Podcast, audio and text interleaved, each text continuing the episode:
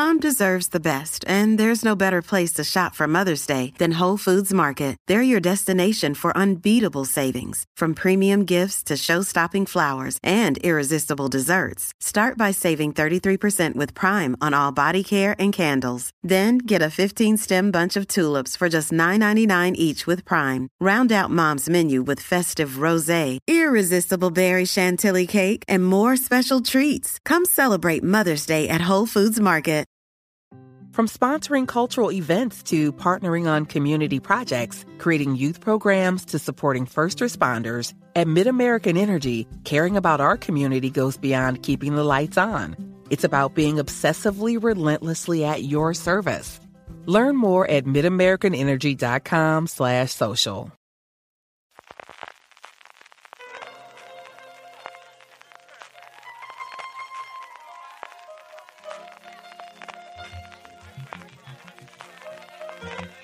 Estás escuchando Fuera de Series con CJ Navas. Bienvenidos a Streaming, el programa diario de Fuera de Series en el que un servidor CJ Navas te trae las principales noticias, trailers, estrenos y muchas cosas más del mundo de las series de televisión. Edición del día 30 de junio, se nos vaya al mes de junio y antes de nada permitidme pediros perdón de nuevo por el programa de ayer es que realmente fue la cosa complicadísima.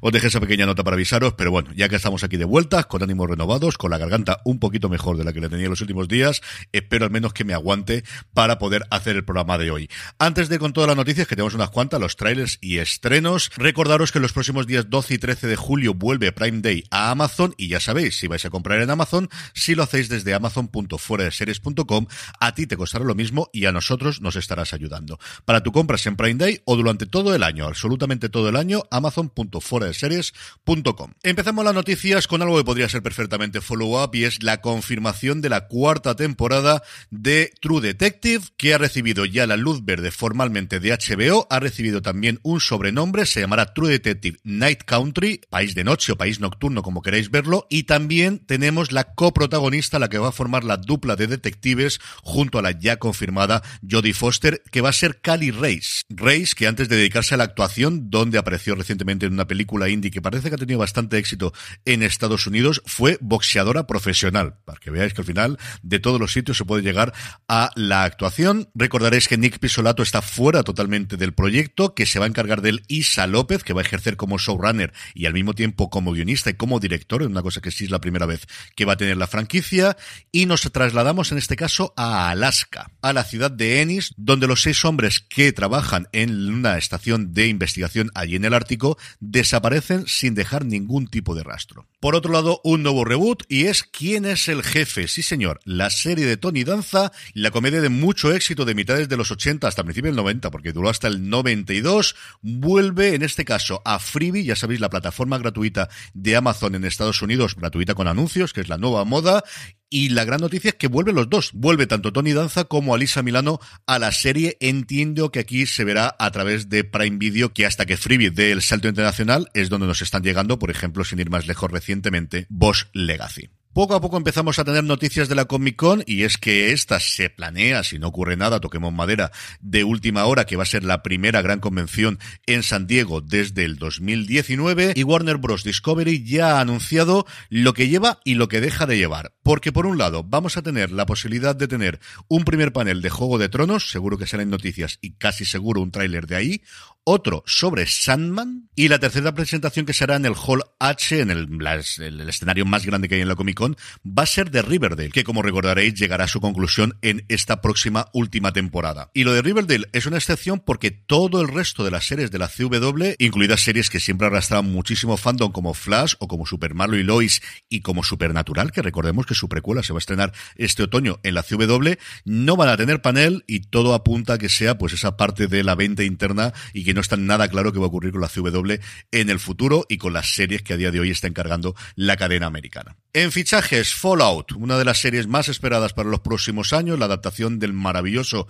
iba a decir videojuego, no, saga de videojuegos y también juegos de mesa que tienen dos o tres que están muy bien. Añaden tres nombres, Celia Mendes Jones, Aaron Motten y sobre todo y por encima de todos, Kyle McCallaghan, que se va a unir a los que ya conocíamos de Ella Purnell y Walton Goggins. Sí, vamos a tener una serie de Fallout con Kyle McCallaghan y Walton Goggins. Qué maravilloso tiempo para estar vivo. Dos renovaciones, la primera de ella, The Old Man, el hombre viejo, la serie de Jeff Bridges que actualmente se está emitiendo en FX y que tiene bastante, bastante aceptación. A ver si nos llega aquí de una vez a España, la podemos comentar, aunque yo ya he visto alguna cosa, me ha gustado mucho.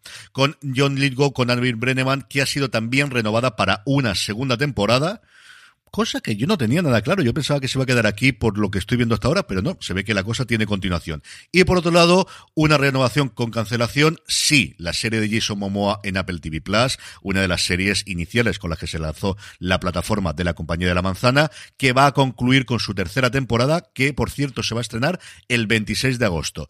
No querías caldo para finales de agosto, primeros de septiembre, otra. Ding dong, it's Drizzly. I have your drink delivery. Thanks so much. Is it margarita stuff? Uh, Is it whiskey for your anniversary that's coming up? How did you know my Anna? Or is it an order from your future self who time traveled to make sure you stayed in with a cocktail instead of going to the bar where a mysterious portal is slurping people up? Uh, I hope not. Mezcal. I was close. So close. High five. Get the right libation for whatever situation with alcohol delivery from Drizzly. Download the Drizzly app or order online at drizly.com. Ding dong, it's Drizzly. Más que sumar a Juego de Tronos, al Señor de los Anillos, a She-Hulk, a Andor, y a tantas y tantas series del mundo de fantasía y ciencia ficción que nos llegan entre esas últimas dos semanas de agosto y dos primeras de septiembre. Y concluimos con una de estas noticias de industria con las que sabéis que me gusta concluir habitualmente este apartado, y es una nueva encuesta de estas que carga el diablo, pero que al final me quedan muy bien para el programa y para poder comentarlas. Webmedia ha preguntado a usuarios de plataforma cuál es su satisfacción, ha hecho un informe con todo hecho, y es curioso el cómo. La plataforma con la que menos contenta está la gente es Netflix. Un 62% de sus usuarios solamente, el tope lo tiene HBO Max con un 85%, pero aún así a la pregunta de si solo te pudieses quedar con una, ¿con cuál te quedarías? Sigue siendo líder imbatible Netflix con un 31% de los la gente que ha contestado la encuesta diciendo que sería la plataforma del gigante rojo la que se quedarían, eso sí, dejándose 10 puntos con respecto a la oleada que se hizo en el 2021, donde el 41% de los encuestados decían que si se tenían que quedar solo con una, se quedaban sin ningún género de duda con Netflix. Por si tenéis curiosidad, la siguiente sería HBO Max, que salta del 13 al 19, la siguiente Hulu, que cae del 21 al 17, y la siguiente Disney Plus, que suben del 9 al 14.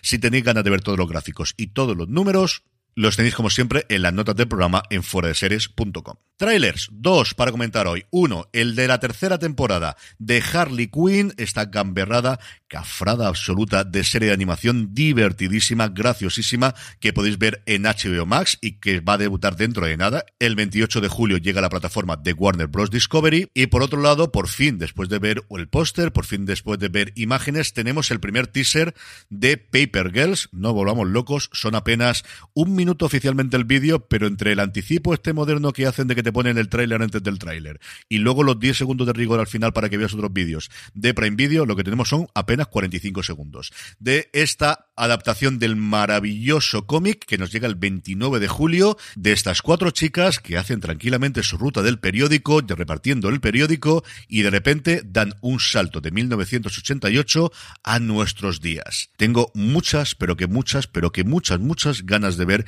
qué tal queda esta serie. Estrenos, ayer no tuvimos, así que mira, esa parte no tuvimos problemas. Hoy llegan dos a HBO Max. Hausen, en la que un chico de 16 años y su padre se mudan a un complejo de viviendas a las afueras de la ciudad después de la muerte de la madre, solo para descubrir que el edificio tiene vida propia. Se alimenta del sufrimiento de los seis habitantes y Yuri debe unirse con otros dos residentes para convencer a su padre de que vuelva a la luz después de que éste caiga profundamente bajo el hechizo del edificio. Oye, pues me ha traído, de verdad que no tenía ni idea de esta serie y me ha traído bastante, bastante, bastante su premisa.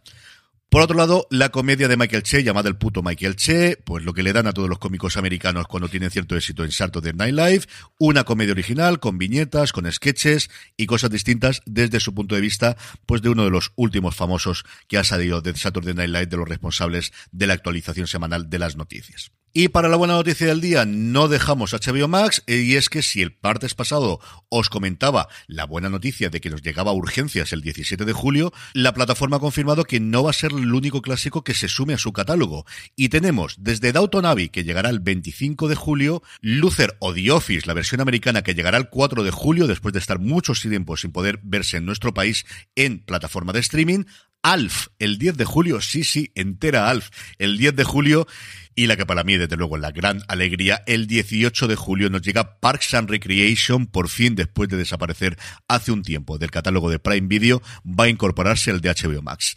Mi serie de comedia, desde luego, y en cuanto a serie global, siempre ha estado ahí con The Shield, mi serie favorita, mi comedia favorita, si no la habéis visto, tenéis que verla sí o sí. Yo siempre recomiendo empezar por la segunda temporada y luego ver la primera, pero la gente luego me ha dicho que no, que ponerlo desde el principio si queráis. Un lugar feliz, una maravillosísima serie que por fin a partir del 18 de julio podremos volver a tener en plataforma en HBO Max en España. Con esto nos despedimos, volvemos mañana ya metidos en el mes de julio. Gracias por escucharme y recordad para vuestras compras, tanto en Prime Day como en cualquier día a lo largo del año, amazon.fueradeseries.com. Recordad, tened muchísimo cuidado y fuera. Progress, historical People's Drive and 124th Street.